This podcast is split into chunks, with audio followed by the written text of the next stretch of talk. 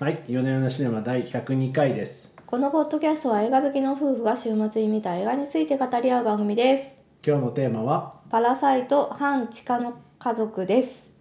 バッチリで半す。地下の家族です。バッチリでちょす。っとイントネーションが違いました。大丈夫です。はい。殺人の追憶グエムルハンガーの怪物のポンジュの監督の最新作カンヌ国際映画祭では審査員満場一致で最高賞パルムドールに輝き第92回アカデミー賞では6部門にノミネートされています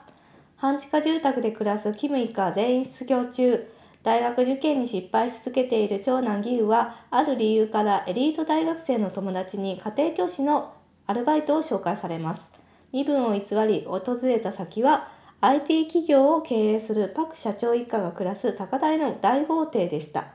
全く違う世界に住む2つの家族の出会いは想像しえない結末へと向かっていきというお話ですいやーなかなか重い重いと言いますか、まあ重い重い映画ですね。これね見あた後のの今ね大ヒット中なのでちょっと我々もここは見とかないといけないと思って頑張ってね頑今日あの夫と私子守があるんでね交代でうん。時間ずらして見に行ったんですけうども、ん。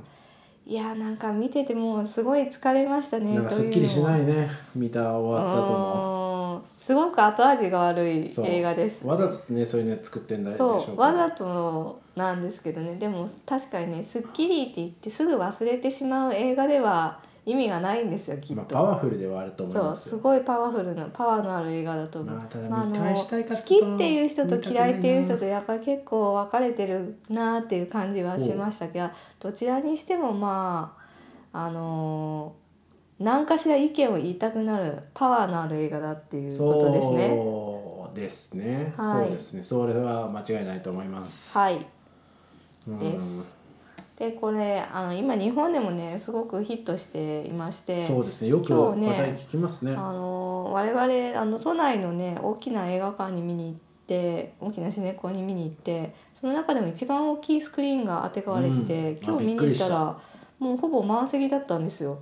ね、あの、ねスター・ウォーズすとごいかやるようなでそうかそいうスクそうリーンで。すごい大きいスクリーンでやってて韓国映画がここのスクリーンでやるっていうのはねなかなかないですミニシアよ。ターっぽいですもんね。。そうノリとしては、まあ一昔前の。まあそうあのポンジュの監督すごく日本でもファンの多い監督さんではありますけれども、うんとは言ってもやっぱりそこは映画ファンの範疇にとどまっていて。うん。こんなにたくさんね人が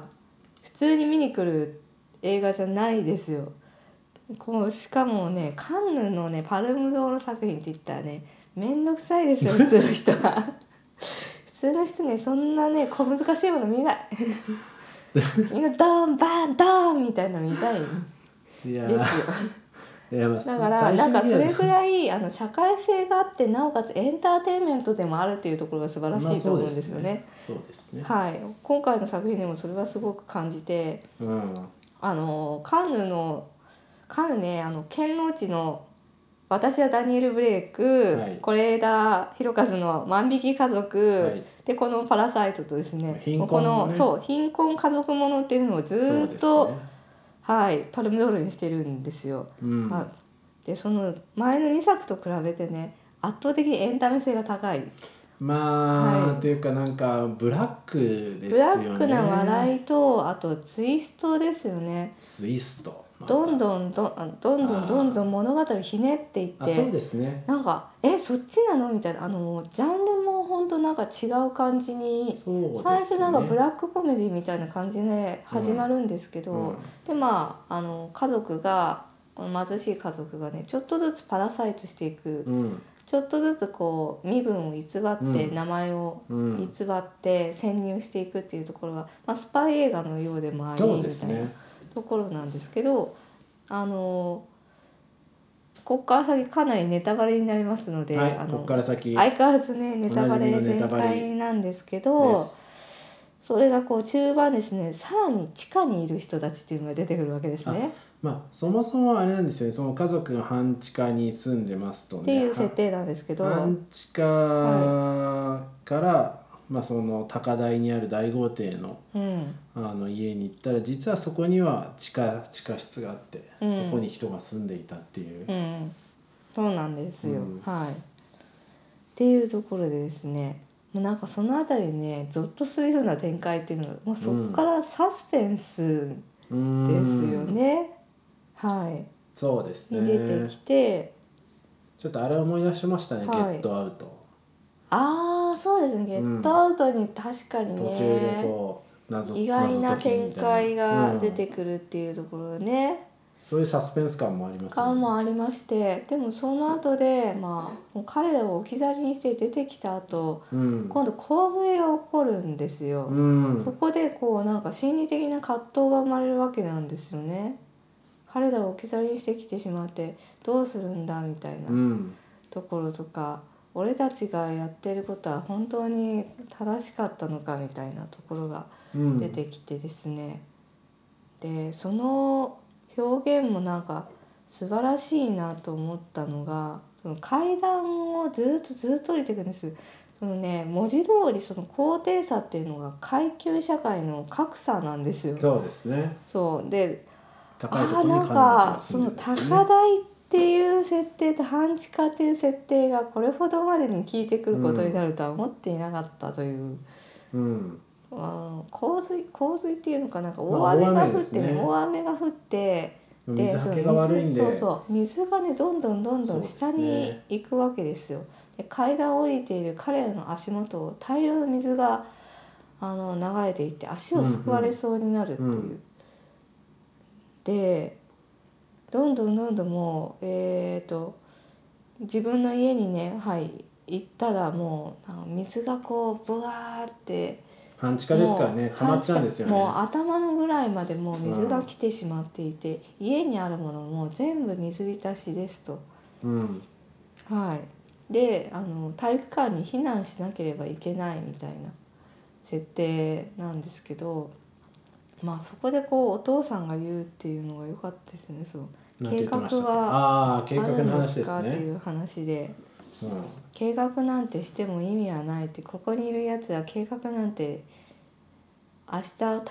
体育館に泊まろうなんてみんな思っていなかったって絶対失敗しないやり方かうんら計画を立てないことだってみたいなねそうそうそう計画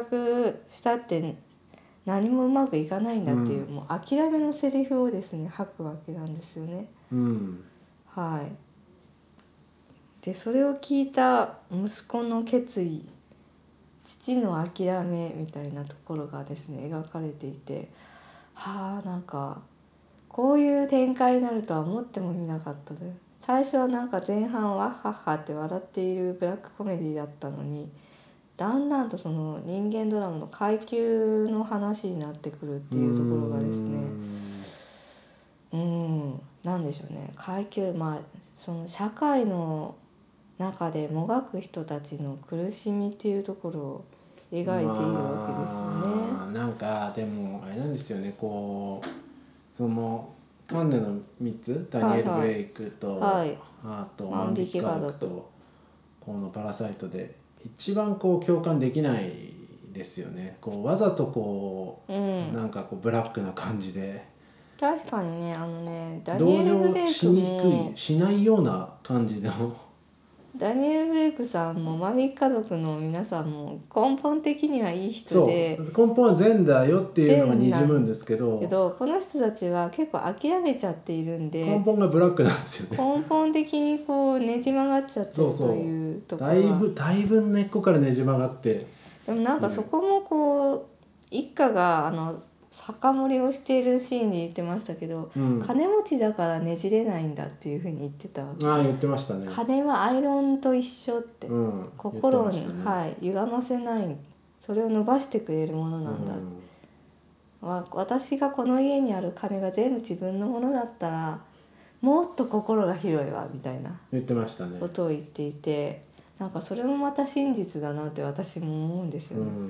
うんやっぱ。りこう常にこう社会の中でいじめられいじめられしてきた人たちがずっと善であり続けるっていうのは難しいんじゃないのかなっていうのは、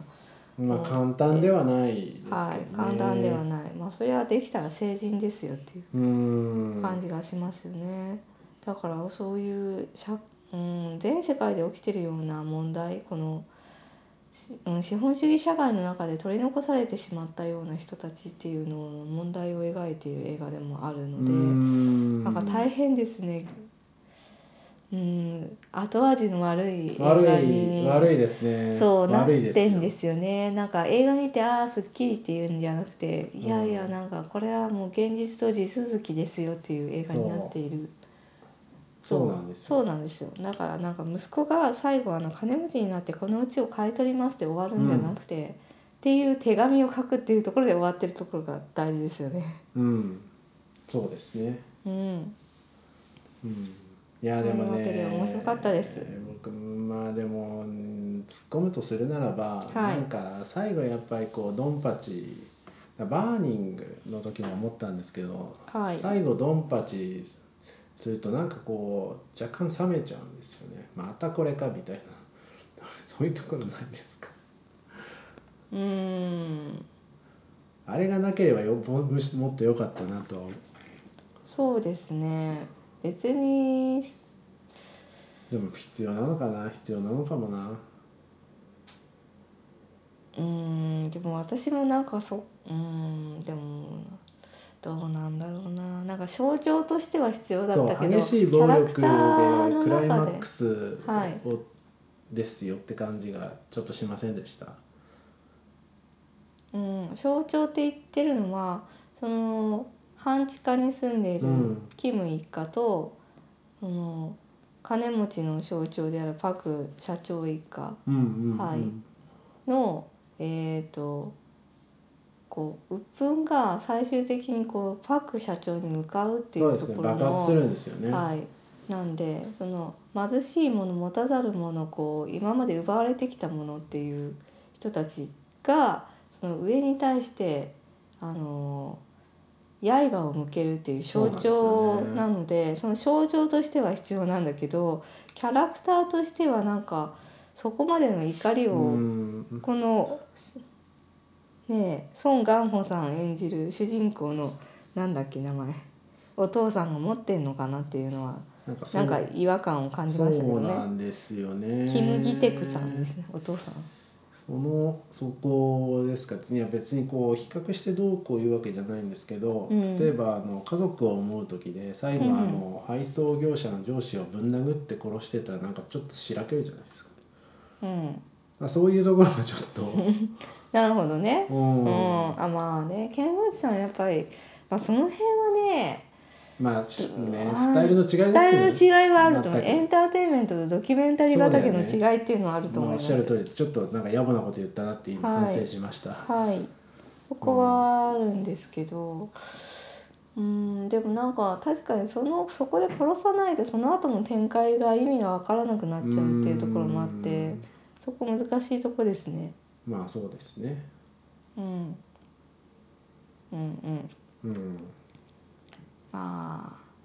そそこですかね気になったところいやーは暴力暴力が急にいやなんかそう突そう発的に暴力が起こるっていうところが苦わか手りでやすすね。わかわかりやすいクライマックスをつけるっていうのがちょっと苦手なのかもしれないですね、うんなるほどはい、うんしかもあの殺人とか血とかでせんすごいセンセーショナルじゃないですかうんだなと思って結構洪水とか良かったですよ洪水でこう吹き出るトイレから吹き出る水の上に座ってタバコを吸ってるみたいなシーンとか、うんすごくいいなあのタフな感じが、もうそうですねうん、もうなんかそういう吐きだめで生きるしかないっていうなんかこう彼女のね諦めを感じ開きさ直り開き直りそう、うんうん開き直りを感じさせますね。う、うん、あの辺はあの洪水のシーンとかすごく良かったうですねん、、なんかねトイレが一番あの家でいい場所っていうとこなろんかがあれねなんでしたあの半地下だと結構この逆流しないようにトイレをああいうふうにあそうそうそうそ作うそるうんでしょみたいですねはい、うん水圧の関係で高いところに置かざるを得なくてトうんイレが一番高くなっちゃうっていうそうですもねのらしいですねなんかこれを機にこう韓国事情みたいにちょっといろいろ記事読んでみたんですけどなんか大変そうですね。うん韓国はねなんかその一部のエリートとうんうん格差がかなり離れてる感じ、うん、非正規雇用の人たちっていうのはすごい差が激しいらしいんですよね。でああいう半地下住宅っていうのもその北朝鮮の脅威のために作ったっていうのが安くう売りにん出されていて売りうんに貸し貸しに出されていてやうんっぱりそこには低所得者所得者層が住むように実際になってるらしいですね。うんうんうなんかあれでピザ屋の箱をあバなイトんかねねバイトしてるっていうのがすごいはいはい良かったですよね。ここでやってんのかみたいな。そうピザ屋でやらないんかって思ううもう殺虫剤がいっぱい入ってるしと思ってんうんうんいやでもなんか失業もかなりかなりきついんでしょうねなんかの仕事に大卒が50人並ぶんだみたいなこと言ってましたけあどー警備員の仕事警備ね員かそうそうそう言っててだからなんかうん一回そのなんだろう下の仮想階級になってしまうとなかなかそこからもう抜け出せないっていう現状があるらしくて、ね韓国社会には結構ねでも日本もそうですよねあの、うん就職しょ就職氷河期世代のいや悩みーでも私もでも就職し就職ななんで氷河期世代って何度も言えてない就職し氷河期世代なんでああなんか思って前ます前回の「ワイルドライフ」もちょっとね、やっぱり失業してはいやっぱりちょっと貧困の影がうんうん漂う映画でしたけど,、けどまあ60年代だからねみたいななんかねまだね希望があるんですけ結ど構ですぐ仕事見つかったし、そまなあ、ん車かねも乗ってるし、うんなんうかそこまでのね強い貧困とか諦めみたいなのないんですけどうんなんかこの現代の貧困っていうのはもう一生そこから抜け出せないもがいてももがいてもずっと貧しいっていうなんか感じがします以よ前ね。よりもその脱出が難しくなっちゃっ難てしるんでくすかなってるねと。思う階級移動が難しくなってるっていう感じがしますよね。うん。60年代の方がまだこうねなんか仕事見つけてあわよくばみたいなとこうろんありますよあね。りますけどそういう一発逆転が難しいだからこそこうちょっとグレーなこととかねブラックなこととかしない限りいけないんだっていうようなうん開き直りがありますよねこの家族にはね。うんそうですね。んあとなんか良かったのは匂いっていうあでもね最終的にこう、はい彼が切れるのがになんていうか臭いと言われたみたいなところがすすごいですよ ね。最終的にまあ積もり積もってなんでしょうけど、積もり積もってね、それだけではないと思うんですけど積もり積もって、はい、積もり積もった怒りがですうね、んうん、上に向かうっていうとこなんですけどなんかその半地下だからちょっとカビ臭いんでしょうねきっとね。まあね洗濯物ね、かだって乾燥機とかもないだろうし、うん半地下だからね部屋干しとかしてもまあそりゃ臭あいです部屋よ。干しの匂いなのかななんか、うん切り干し大根みたいな匂いって言ってましたよね。ベランダもないからね構造的に、うんうん結果部屋干しになるだろうし、うん、うんでまあ、部な屋んか干しはこ臭ういねですよね。家族全員なんか同じ匂いがするうっていう。ん、家族だって伝えてないのに、うん、息子にねあれなんですよねこう同じ匂いだっていうふうに指摘されちゃってギクッと吸って、うんでその匂いが気になるっていうふうに社長からも言われてしまっているっていうもうなんか匂うんでしょう生乾きなんじゃないですかうね。んなんかそこら辺をねこう毎回ね言ってるっていうのもうん、うまい伏線だなって思いましたようね。んだからいろんな伏線が上手だと思いましすた。ごい組み立てられてますね。そうん、そう思いました。う、うんうん、うんそうですねいやーでもなんか疲れましたねこの映画はちょっとパワーがある分、パワーがある分な胃もたれする感じの映画でございましたね、うんはいしかしまあやはり今年見ておくべき一本ではないかというふうに思いましたのでそうぜひご覧いただければと思いますですねこんなにね人も入ってますしアカデミー賞うんアカデミー賞も取っちゃうんですかねなんかカンヌはカンヌっぽいですよねある意味うん多分ねあ国際長編映画賞っていうのは確実視されてますねへえそうなんですそう、ねうん、なん確か有力視アカデミーうん賞ってもうそろそろ来週とかでしたっけ、そうあアカデミー賞ねどうなるんでしょうね今年もなんかやりますよそのスペシャルみたいなのああ予想か今年のねやつ全然見てない からよくわかんないですねあそうですか、うーん去まあ、年も去別年もまあに別見てなにく見てない去年も見てなくやってませんでしたっそうけしかも結構義理人情でこの そろそろこの人にあげたいと思うはずいだやからアこのカ人デミみーたいは割とそういうとこあるんですよ。ななんだこれはって予想でしたけどうん、で今年もじゃあ義理人情ベースでそうですね。義理うちわの賞なんでね、アカデミー賞は 所詮。うんなるほそう、うんああだったらなんかジョジョラビットとか見たかったですけどね、もうちょっとアカデミー賞に絡む全然アカデミー賞絡みの作品を全部見てないのでね。うん。何ですかこう外れても気にするなっていう伏線でいすかやそういうわけじゃないですけど いろいろこうねあの受賞しそうな映画でのいくつか見た上で語りたかったなっていうのは思いましたけなるほどど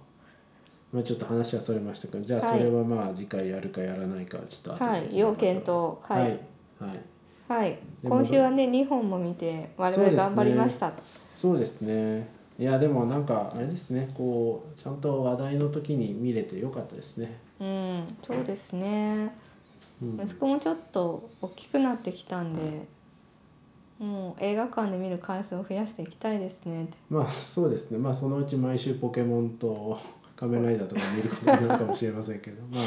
そうですね夜な夜なしては仮面ライダーばっかりになっていくかもしれない毎回ねそうポケモン仮面ライダーポポケケモモンン仮面ライダーみたいかもしれませんがまあえっ、としばらくこんなペースでいければと思いますじゃあ,、まあ今週はこんなところにしましょうかなはい大丈夫ですか言い残したこととかうん何かありますが大体言えたと思いましたねまあでもあの途中そのさエンディングのその最後のドンパチいかがなものかみたいなとこ言っちゃいましたけどやっぱ全体としてすごいパワーがあってこのブラックな感じとかそのなんかあの気分の悪い感じも含めて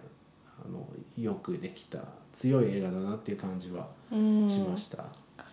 そうですねうんうん言っていくべきところまあやっぱり役者さんたちがみんな素晴らしいなって思いましたようねうんんなんかこの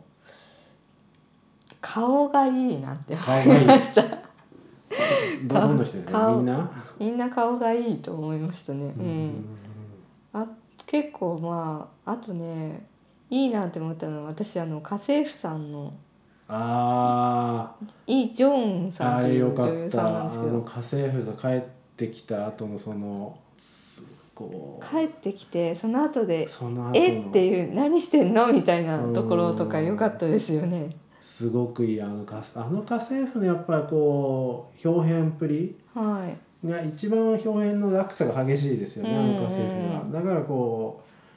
うドラマの深みというかこういう構造になってんのかっていう、かあの家政婦と旦那さんがね2人でうんレコードを聴きながらあのうちのこうリビングにいるっていううんうん、のをあカット挟み込まれるとかあるじゃないですか。りますね。あそこねなんかすごい深い余韻を残残しまししたね。ああそういうことかっていう。うーんそうですねそこがまたあのラストの方に近い息子がこう父親と再会するっていうところにうもんつながっていくんで。いやーだからなんかいろんないろいろないろいろ考えられてるなーって思いました よね。ちょっとボキャブラリーボキャブラリーがちょっとあまりあれにですが貧困すぎてあれなんですけどもいやもう役者さんたち一人一人とっても良かったですもう、うん、一人一人なんかこいこの人じゃないとあでもそれは思いました。あのねその家政婦の旦那さんとかもああのなんか挙動不審な感じすごい良かったですし、うん、長男のあの気弱な感じあの長女のあのやさぐれた感じあのお父ちゃんのねこうなんてなんでしょうねあの、あのお父ちゃんの感じもいいですうね。ん、お母さんがあのなんだ砲丸投げの選手だみたいな感じの パワフルなねお母ちゃんなのも良かったですしねっていうそうですね。 そうなんですよ一応なんかそういうバックストーリーも語られてましてね、うんうんその父ちゃんはなんか台湾カステラのお店で失敗したあーそうそうみたいなんかそれもねよ韓し国だったらねあるあるみたいな話らしいんですよなへーよくわからないけどうんまあそりゃなんか失敗しそうなビジネスだなと思いましたけど、多分いあの日本でいうとタピオカみたいなことなんみたいなね一世を風靡してなそうんでかしそょうねの波に乗ったんだけど一瞬で潰れちゃったみたいなことなのかもしれない。うそうでしょうねまん、さに、多は分これがね2年後にタピオカ店が潰れてみたいな映画が作られるんじゃないですかね。い、いやーまあ不吉な予告予告が当たるかどうかうん、はいまあこんなとこですかねそうですねやっぱり洪水のシーンとかは素晴らしかったですかねっていう。うんはいうんうんさっきなんかインタビュー読んだらあの洪水のところはもともとプールの中にセットを作ったっていうことへらしいんですよえね。そうなんだなるほどなと思って、へえ結構凝ってますねうん、だからものすごく実はお金かかってるうー子んなんですけど、あのなんか貧しい暮らしのいかにも匂いがカビ臭い匂いがしてきそうなそうです不ね衛生感、不衛生な感じ家の中がごっちゃごちちゃみたいな感じとかもしますしまめすちゃくちゃ美術がいいなじっとりしててねあのーあれですねバーニングの時も言いましたけど実家感なんか湿す気っごぽい実家湿気ってる湿気の感じっていうのがものすごくうまいなと思って美術も本当素晴らしいなって思いまし不不快だっていう意味でねたはいそうその不快さとあの高台のお家のね、そあのうクリーンでクリーンでカラッアとしてて広ーくてトっぽいお家のねうん感じとかねいやーだからよく作り込まれた映画だなというふうに思いまし対比て、がいいですねそうねはい、高台と評ね価されてるのも大変納得まあそれはそうですしねました。はいはじい、ゃあ今週は今回はこんなところにしましょうかはい、はいありがとうございました。ありがとうございました